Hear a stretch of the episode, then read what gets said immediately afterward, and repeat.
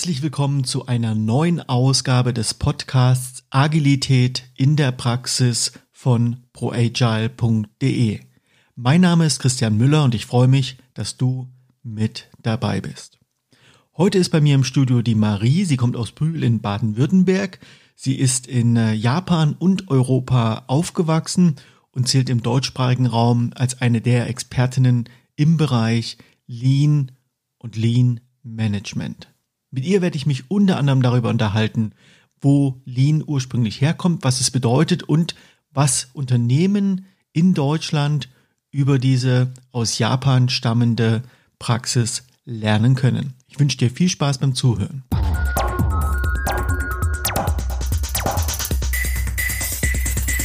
Liebe Marie, ich freue mich, dass du da bist. Hallo. Ja, ich freue mich auch. Hallo, Christian. Was muss ich mir eigentlich unter dem Begriff Lean vorstellen, wenn ich den bisher noch gar nicht gehört habe oder überhaupt nicht richtig zuordnen kann?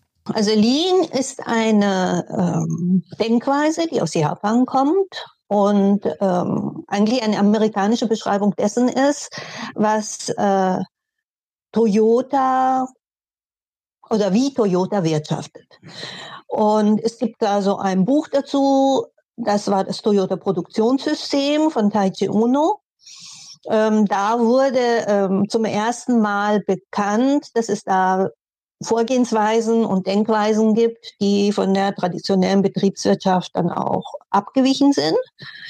Die Amerikaner haben äh, schon relativ früh erkannt gehabt, ich glaube nach der ersten oder zweiten Ölkrise schon haben sie sich angefangen zu beschäftigen mit dem, was Toyota macht und haben dann Studien in Auftrag gegeben.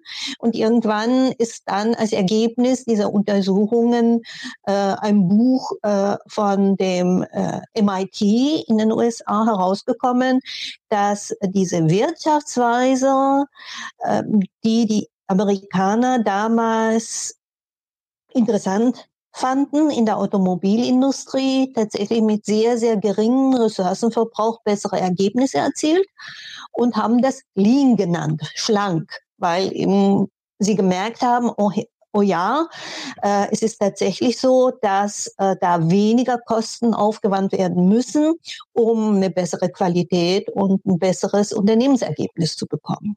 Ja. Und ähm, das ist jetzt äh, eben diese typische amerikanische Sichtweise. Ich habe äh, zum ersten Mal mit diesem Toyota-Produktionssystem aber schon viel früher äh, Kontakt gehabt. Und zwar nämlich zu meiner Zeit, als ich äh, in der japanischen Bank, bei der japanischen Bank gearbeitet habe, in der Wertpapierabteilung, ähm, wo es dann plötzlich hieß, ja, wenn wir Unternehmen bewerten wollen und analysieren wollen, dann ist neuerdings eben nicht mehr die normale Bilanzanalyse wichtig, sondern wir müssen unbedingt auf die Entwicklung des Cashflows auf diesem, in diesem Unternehmens gucken, weil das sind die Unternehmen, die ähm, eine neue Wirtschaftsweise haben und äh, die, das sind die wettbewerbsstärkeren Unternehmen und daran wird sich dann auch der Wettbewerb ähm, entscheiden.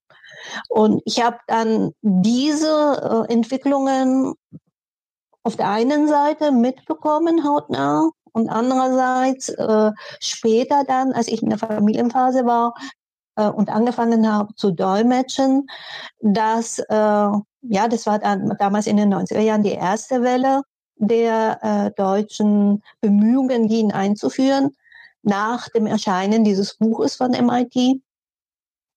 Und äh, ja, und, und da habe ich eben sehr stark gemerkt, dass sehr vieles, was da in den amerikanischen äh, Informationen dann aus den amerikanischen Informationen ins Deutsche übersetzt worden ist, teilweise im Deutschen falsch angekommen ist oder auch verfälscht worden ist, weil dieser gesamte Kontext, den man benötigt, um überhaupt zu verstehen, was damit bezweckt wird oder was man da machen will, ja, weil dieser ganze Kontext gefehlt hat. Und diese Entwicklung, die äh, setzt sich ja teilweise bis heute fort, weil sehr, sehr viele Leute sich mit diesem Thema eigentlich nur aus der Sekundärliteratur, ähm, nur mit der Sekundärliteratur beschäftigen. Und ähm, ja, und das Ganze auch so weitergesponnen wird, ohne jemals darauf zu achten, ob das, was hier dann weiter kolportiert wird, überhaupt noch mit dem übereinstimmt oder zu tun hat, was der Ursprungsgedanke war. Hast du denn ein Beispiel für so einen Übersetzungsfehler? Also für mich ist ein typisches Beispiel die Übersetzung des Wortes Muda in das deutsche Wort Verschwendung. Und das ist ja wirklich ein Kernbegriff, ein Begriff, der zuerst von den Amerikanern in das Wort Waste übersetzt worden ist. Und dieses Wort Waste ist ja äh, in im Deutschen übersetzbar, äh, entweder mit Müll oder mit Verschwendung, aber auch mit etwas Überflüssigem. Und ähm, das Wort, das japanische Wort Muda bedeutet ähm, ja, vergebliche Liebesmüh. Es ist, wenn irgendetwas für die Katz ist, dann ist es Muda. Es ist etwas Sinnloses. Es ist etwas Unnötiges. Es ist etwas, was einem nichts bringt. Das ist Muda. Und ähm, deswegen stimmt das Wort Waste als Übersetzung auch eigentlich genau, weil das kann ja Müll bedeuten, es kann etwas Überflüssiges sein. Was es aber nicht ist, ist äh, Verschwendung.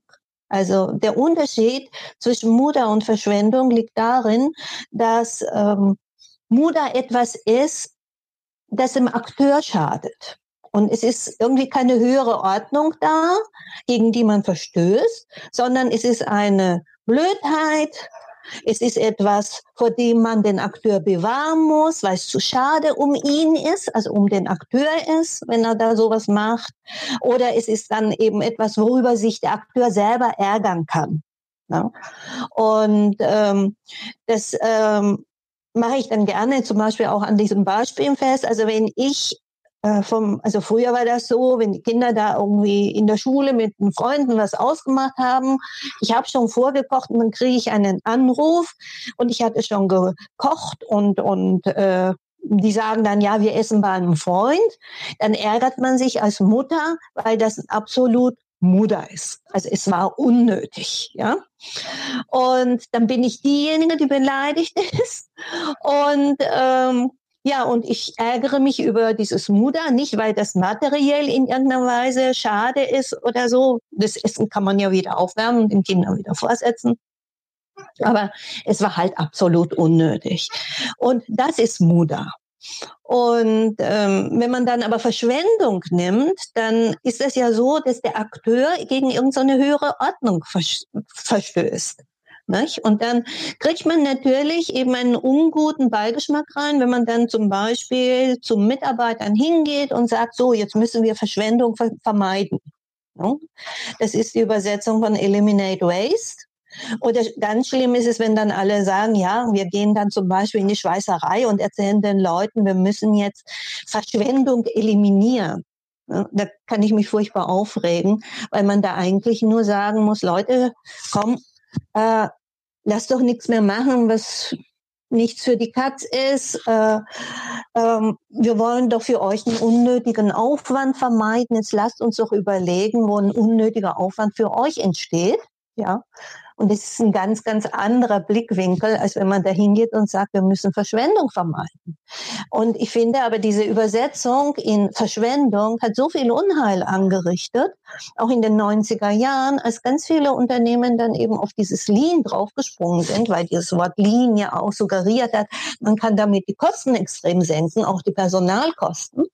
Und dann haben sie irgendwie in den 90er Jahren bei der ersten Welle ja auch den Fehler gemacht, dass man ganz viel Lean gemacht hat, in Anführungsstrichen, und danach äh, das Personal, das sich bemüht hat, mit dem unnötigen Aufwand runterzukommen, dann entlassen hat ne? und gesagt hat, okay, jetzt braucht man euch nicht mehr, weil ihr habt euch selber sozusagen überflüssig gemacht. Und das ist das eben der fehlende Kontext und eben äh, die falsche Übersetzung aufgrund dieses fehlenden Kontextes. Ne? Du hast ja vorhin dieses Toyota Production System, dieses Buch, was äh, veröffentlicht wurde, erwähnt. Wann war denn das? Ich glaube, das war in den 70er Jahren. Es war ja in der japanischen Automobilindustrie war ja schon länger bekannt, dass Toyota ein bisschen anders ist als andere Unternehmen. Also ich habe zum Beispiel äh, von meinem Meister, mit dem ich seit 15 Jahren regelmäßig zusammenarbeite, die Anekdote gehört, dass man schon schon vor der Ölkrise äh, bei den sogenannten Elite-Automobilunternehmen immer drüber gelacht hat, wie Toyota arbeitet. Das haben einem immer die Zulieferer erzählt, dass da zum Beispiel der Lieferant gesagt hat, ähm, das ist ja endlich ganz toll. Jetzt kann man endlich mit einem äh, vernünftigen Ingenieur äh, sprechen. Ähm, wenn wir unsere Automaten verkaufen wollen bei Toyota, ist es ja so furchtbar. Da kommen die, die Ingenieure nur selten dazu. Da muss man mit der Linie sprechen. Und bei ihnen, wir können ihnen die Features erklären, wir können ihnen sagen, äh, was für tolle äh, Technologien wir entwickelt haben. Und da hat man jemanden, der versteht das sofort. Und wenn man dann nachfragt, ja, was ist denn bei Toyota so schrecklich? Ja, da kommen 20 Leute von der Linie, kaum des Hochjapanischen mächtig. Und dann fragen die einem Löcher in den Bauch, wozu dieses Feature, das andere Feature da ist. Und wollen ein Angebot und dann sagen sie plötzlich, nee, dieses Feature brauchen wir nicht und das brauchen wir nicht und das brauchen wir nicht und dann wollen sie am Ende die ganzen tollen Entwicklungen gar nicht und wollen dann auch noch den Preis drücken und das ist sowas von furchtbar. Ne? Und ähm, dann sagte eben mein Sensei auch, ja, und nach der ersten Ölkrise haben wir eben gemerkt, ähm, dass Toyota damit recht hatte. Weil die haben als einziges Automobilunternehmen schwarze Zahlen geschrieben, wo andere Leute aufgrund der hohen äh, Fixkosten, Abschreibungen, hohen Maschinen und so weiter in riesige Schwierigkeiten geraten sind. Die hatten aber nur das gekauft, was die Linie braucht und was die Linie versteht und was täglich anzuwenden ist. Und für mehr haben sie kein Geld ausgegeben gehabt. Du hast ja schon so ein bisschen angedeutet, was Toyota, was die Japaner anders gemacht haben. Was unterscheidet denn Lean oder TPS von den klassischen, oftmals auf tayloristischen Prinzipien basierenden Wirtschaften? Was ist da der Unterschied? Kannst du es kurz nochmal darstellen, bitte? Ja, also ich finde, das ist eigentlich so ein historisches Phänomen, das nicht auf Japan unbedingt beschränkt werden muss sondern es ist so ein historisches Phänomen, das ist da in der japanischen Provinz damals in der Nachkriegszeit äh, ein Unternehmen gab, das aus dem Handwerk kam und die Prinzipien des Handwerks konsequent beibehalten hat, um äh, Gewinn zu machen. Also die wirtschaften nicht kaufmännisch, sondern wie Hand, gute Handwerksbetriebe. Das bedeutet, dass die nicht primär immer nur darauf achten, was sie einkaufen und was sie verkaufen und zu gucken, dass die Spanne zwischen Einkauf und Verkauf so groß wie möglich ist, sondern sie versuchen davon zu leben, dass sie ihr Handwerk beherrschen. Und ähm, das bedeutet auch, dass sie einen extrem hohen Wert darauf legen, alle Prozesse tatsächlich in den Griff zu bekommen. Und das ist eben ein grundsätzlich unterschiedlicher Ansatz zwischen diesem betriebswirtschaftlichen Denken, das tatsächlich stark von einem kaufmännischen geprägt ist, wo man immer wieder schaut, ja, wie hoch muss der Umsatz sein? Äh, wie können wir den Umsatz äh, ausweiten? Wie können wir viel verkaufen, indem wir etwas günstig anbieten? Ne? Und bei Toyota denkt man umgekehrt. Ähm, die sagen, ja, im Grunde nichts anderes, als wenn alle in unserem Laden schnell und sauber arbeiten können. Und wenn keiner von uns, kein, ein, wenn keiner von uns nichts für die Katz macht und wenn nichts im Betrieb für die Katz ist, dann haben wir das beste Auskommen. Wenn wir ein gutes Auskommen von dem haben, was uns der Kunde zu zahlen bereit ist oder zahlen kann, dann können wir eventuell dem Kunden ja auch ähm, beim Preis entgegenkommen, ohne dass uns was fehlen würde. Und machen wir dann eine und wieder. Und ist im Grunde nichts anderes, als was mein Gärtner hier auch macht. Ne? Der kommt dann zuerst zu mir und sagt, was willst du dieses Jahr ausgeben oder was kannst du dieses Jahr ausgeben? Und dann sage ich, ja, äh, die Sträucher müssen geschnitten werden, aber ich kann nur so und so viel ausgeben. Was kannst du daraus machen? Und er erzählt mir, was er daraus machen kann. Und dann einigen wir uns, was er damit macht in diesem Rahmen. Und ich nehme natürlich den Gärtner, der mir das meiste daraus holt. Und das ist ja so ein typisches Handwerkerangebot äh, und das Verhältnis, wie verhandelt man den Preis und wie kommt man an Aufträge. Und dieses äh, Denkprinzip, das haben sie so verinnerlicht und haben das so auf diesen gesamten Laden, der mittlerweile mehrere hunderttausend Leute beschäftigt, ausgeweitet. Und sie äh, haben ein gutes Auskommen damit. Und das ist der grundsätzliche Unterschied, glaube ich, zwischen diesem kaufmännischen Denken, wo man dann sagt, okay, je günstiger wir etwas einkaufen, je günstiger unsere Produktionskosten sind, ähm, desto mehr müssen wir Marktanteile erwirtschaften, äh, ja, uns, uns erobern können, weil wir so günstig sind, günstiger als die Konkurrenz sind. Und dann müssen wir einen hohen Umsatz machen, um dann, wenn man davon äh, die Kosten abzieht, das ist dann unsere Gewinnspanne.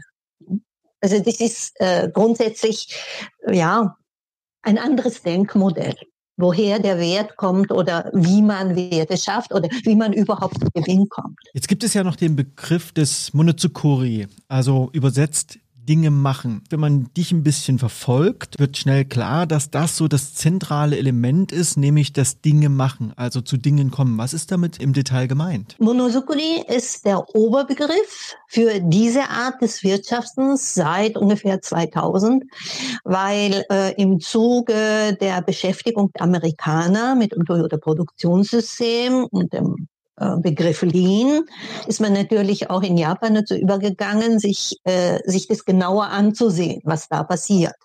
Weil äh, so bis 2000 hat sich ja diese Art des Wirtschaftens in den, ähm, sagen wir mal, wettbewerbsstärksten japanischen Herstellerunternehmen bewährt. Das war auch in der, zum Beispiel in der ähm, hm, Elektronikindustrie oder den Druckerindustrie, Drucker, Printer und, und Kopiergerätenindustrien und so weiter, also Canon oder ähm, auch, auch äh, Rico und so, die haben sind ja alle auf diese andere TPS-Wirtschaftsweise umgestiegen und genau diese Unternehmen, die waren dann auch wettbewerbsstärker. Also das ist dieses Phänomen, was ich dann damals in den 90er Jahren dann auch in der Bank beobachtet habe. Und man hat dann eben festgestellt, dass äh, diese äh, Vorgehensweise einen Namen braucht und dass es eben nicht dazu da ist, lean zu sein, also um die Kosten zu senken, sondern dass die niedrigen Kosten eigentlich nur das Ergebnis dessen ist, wie anders man mit dem Ganzen umgeht, mit den Ressourcen umgeht, aber auch mit, den, mit dem Denkvermögen der Menschen. Und ähm, ja, und äh, das war so, so eine Entwicklung, sagen wir, in den 80er, 90er Jahren äh, haben sich schon mehrere ähm, japanische Professoren sich mit diesem Phänomen beschäftigt und haben das Ganze zuerst mal die Knowledge Creating Company genannt. Das war Nonaka, der hatte sich sehr früh mit Honda und mit Toyota beschäftigt, äh, später dann auch mit Sony oder mit Canon oder mit Ricoh und äh, hat einige Bücher darüber geschrieben. Und dann so im Jahr, glaube ich, 2000 war das, hat dann die japanische Regierung gesagt, okay, wir machen äh, ein, ein, äh, offiziellen, ein offizielles Institut daraus und es gab dann eben dieses Monosukuri Kenkyujo, also ein Institut zur Erforschung von Monosukuri des Dingemachens. Und ähm, es, es geht eben darum, dieses Produktionssystem zu beschreiben, wissenschaftlich und auch tatsächlich weiterzuentwickeln. Und mittlerweile ist man dann an dem Punkt gelangt, wo man dann sagt, okay, es geht darum, wie kann man durch das Generieren von Artefakten sich ein Auskommen erwirtschaften. Und man stellt natürlich grundsätzlich einige äh, Gemeinplätze aus der traditionellen Betriebswirtschaft, das sich da seit dem Anfang des 20. Jahrhunderts entwickelt hat, in Frage und äh, versucht das dann auch äh, auf diese organisationale Ebene auszudehnen, aber auch hm, der Art und Weise, wie man Informationen innerhalb der Organisation verarbeitet. Und das ist Monosukuri. Und mittlerweile ähm, nennt sich jedes Unternehmen in Japan, was auf sich hält, ja, wir sind Monosukuri. Der Begriff Lean hat sich in Japan überhaupt nicht durchgesetzt, weil das ja nur ein äh, Bestandteil dieses Monosukuri ist und ein Ergebnis, dass man mit einem geringen Ressourcenverbrauch mehr Werte erschaffen kann, zielgerichtet Werte erschaffen kann, damit diejenigen, die daran beteiligt sind, ein besseres Auskommen haben. Ich will ganz gerne noch mal ein Zitat von dir aufgreifen und würde gerne mal erfahren, was du damit gemeint hast. Du hattest mal geschrieben, Lean und Agile sind nur ein kleiner Ausschnitt eines Wandels, dessen revolutionäres Ausmaß nur von wenigen wirklich erkannt worden ist. Was meinst du damit? Ich habe ja lange Geschichte studiert. Also da hatte ich wirklich lange Zeit äh, mir auch Gedanken darüber gemacht, ne, was, was führt denn dazu, dass Gesellschaften nicht so oder so entwickeln. Und ich glaube nämlich, äh, dass äh, dieser, dieser Wandel eine Fortsetzung ist, der irgendwann vor der Französischen Revolution beginnt und sich bis heute fortsetzt. Nämlich, ähm, wie nutzt eine Gruppe von Menschen, die das intellektuelle Vermögen oder auch das kreative Vermögen äh, zu dem, ja, zu, zu dem ein Mensch in der Lage ist, in der Gruppe um damit sich gegenseitig äh, ja, Werte äh, zu erzeugen, damit man es besser hat. Und, und ähm, dieser revolutionäre Wandel, der ist aus meiner Sicht äh, jetzt in den Unternehmen angekommen. Also zuerst war das ja politisch, man hat der, der Mensch dann nach der französischen Revolution braucht ja wirklich sehr, sehr lange, bis er erkannt hat, dass äh, man den König gar nicht braucht, um eine funktionsfähige Gesellschaft zu haben. Man hat vielleicht auch sehr lange gebraucht, um zu merken, dass man keine Diener braucht und Herrschende. Also man braucht kein Herr- und Knechtverhältnis, damit eine Gesellschaft funktioniert.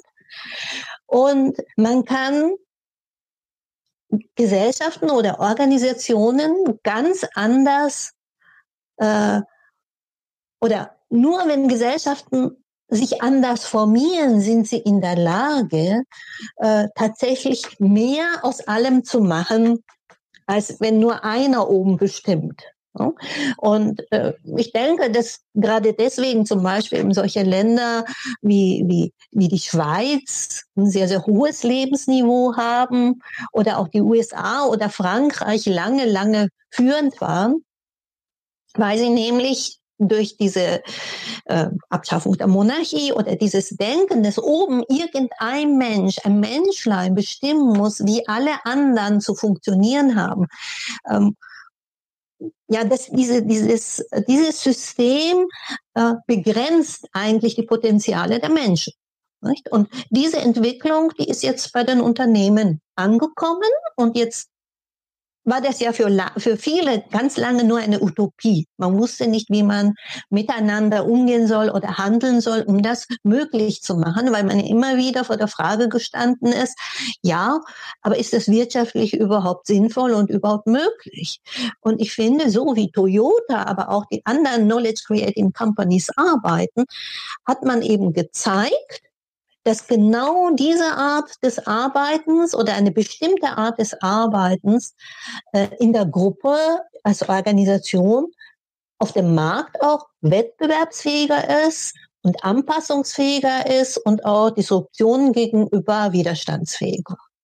Und ich glaube, dieses Potenzial, gerade jetzt, wo die ganze Welt so unübersichtlich wird, ne, ähm, wenn man, wenn man diese Vorgehensweise kennt und diese Denkweise kennt, wie das funktioniert und warum es funktioniert, wenn man das erkannt hat, dann merkt man, dass heute noch in sehr, sehr vielen Institutionen, aber auch Organisationsformen noch sehr, sehr viel 18., 17., 18. Jahrhundert drinsteckt.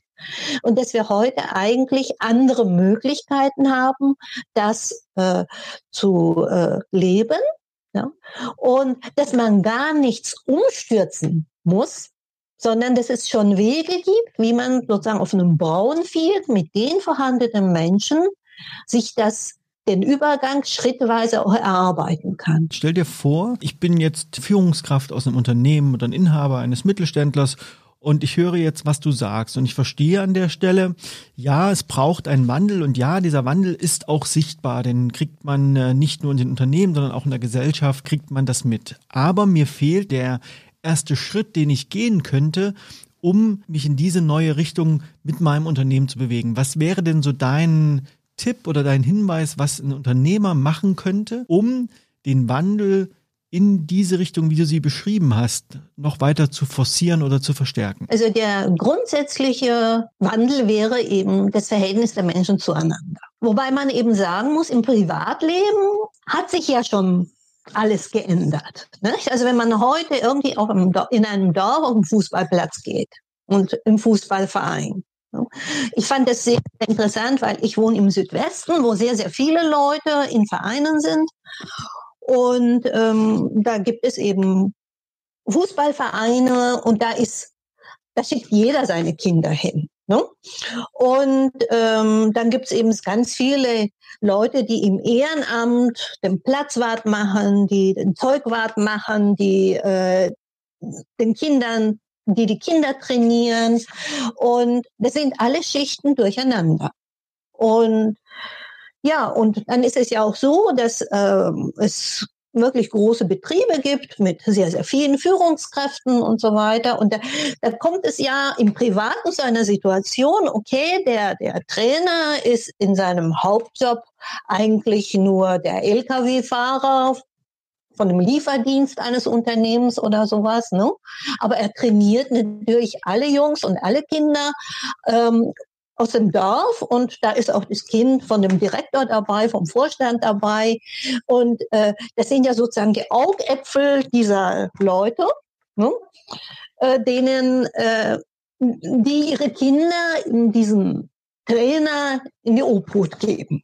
Ne? Zu einem wirklich äh, ja, sehr intensiven Training und auch sagen wir, Herzensbildung, was die alles da eben im Verein lernen. Und auf der anderen Seite, wenn im betrieblichen Alltag, wenn sich jetzt zum Beispiel dieser Lkw-Fahrer äh, treffen würde mit seinem Vorstand und Direktor, ne, da, da ist zum Beispiel eben äh, ein gegenseitiges Misstrauen, extremes, ja. Das äh, ähm, in Gehaltsverhandlungen oder so, dass man dann eben Angst hat, der eine würde einem zu wenig geben und der andere denkt dann immer, ähm, ja, ne, also es geht da immer darum, der würde da was, was weiß ich, schwänzen oder sowas. Und dann wird der eben kon kontrolliert auf die Minute genau, wann er wie gefahren ist, damit auch nichts falsch machen kann und, und so weiter. Nicht hintergehen kann das Unternehmen oder sowas. Ne? Und auf der anderen Seite neidet vielleicht eben derjenige, äh, dem sein Dienstwagen oder er, weiß Gott noch, da irgendwie in den Urlaub geflogen ist oder sonst irgendwas. Und das ist doch irgendwie sehr seltsam. Auf der privaten Ebene, gesellschaftlich ist so, also man trifft sich dann äh, vielleicht dann im Supermarkt und kennt sich und dann grüßt man und man vertraut die eigenen Kinder eben diesen äh, Mitarbeitern an. Ne? Und, und im betrieblichen Alltag, da herrscht eine ganz andere äh, äh, Vertrauensbasis. Äh, und, und da muss man aufeinander so gegenseitig immer aufpassen. Also ich denke schon, dass da die Gesellschaft teilweise weiter ist.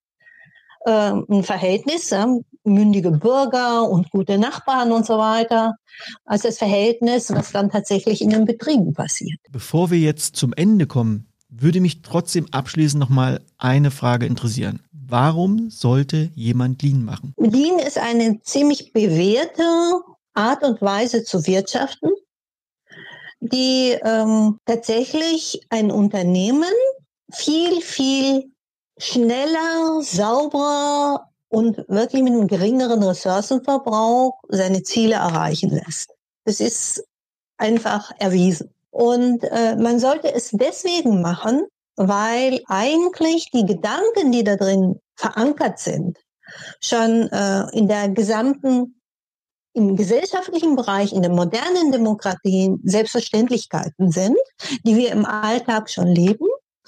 Und weil es grundsätzlich auf der Idee beruht, dass da jetzt eine professionelle Truppe, die aus lauter mündigen Bürgern besteht, sich zusammentun, um wirklich durch ein Produkt, das anderen Mitbürgern zugutekommt, so viel äh, ja, an Einkommen zu generieren, dass man insgesamt gut leben kann, aber auch für den Kunden Werte schafft, von denen der Kunde profitiert und wo er auch etwas von hat. Das ist eben so ein gegenseitiges äh, Nehmen und Geben ist, in dem Sinne, dass man niemandem etwas wegnimmt, sondern dass man ihm tatsächlich durch seine Kompetenz und seine Denkfähigkeit neue Werte generiert, die anderen eben auch einen Nutzen bringen, dass man dann gegenseitig sozusagen in einen Austausch gerät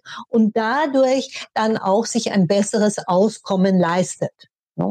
Und wenn man so wirtschaften möchte, äh, ja, dass es Wege vorgibt und Vorgehensweisen und Methodiken und Werkzeuge vorgibt, äh, so wirtschaften zu können und dann tatsächlich auch wirtschaftlich erfolgreicher zu sein als alle anderen Modelle, die es auf der Welt heute äh, gibt und die vorherrschend sind, wie man ähm, ja Gewinn macht oder ein starkes Unternehmen hat. Also ich bin davon überzeugt, dass es eine Möglichkeit ist, tatsächlich für jeden im Unternehmen moralisch vertretbar, äh, mit gutem Gewissen gemeinsam Werte zu erzeugen, dass man insgesamt auch ähm, ja, gut davon leben kann. Liebe Marie, wenn man an dir dranbleiben möchte, wenn man mehr über dich erfahren möchte, wie kann man das am besten tun? Wo kann man dich am besten erreichen? Also am besten über meine Homepage, Lean auf gut Deutsch. Ich bin auch im LinkedIn und ich bin auch im Xing. Da sind überall auch meine Kontaktadressen und man kann mich anschreiben, wenn man möchte. Dann kann man mich auch zu Seminaren oder, oder Vorträgen oder sonst irgendetwas holen. Ich verlinke natürlich nochmal die ganzen Webseiten und Profile, die du erwähnt hast, in den Show Notes. Liebe Marie, ich danke dir vielmals für deine Zeit und für die vielen Einblicke. Dankeschön. Ja, danke. Ja, und wie immer gilt, wenn dir diese Folge gefallen hat, würde ich mich darüber freuen, wenn du bei iTunes oder einem anderen Podcast-Player eine positive Bewertung dalässt. Und gerne auch eine kurze Rezension schreibst, was dir besonders an dem Podcast gefällt. Du unterstützt den Podcast und mich dabei, sichtbarer zu werden und das hilft natürlich auch, dass der Podcast sich weiter verbreitet. Ich danke dir vielmals.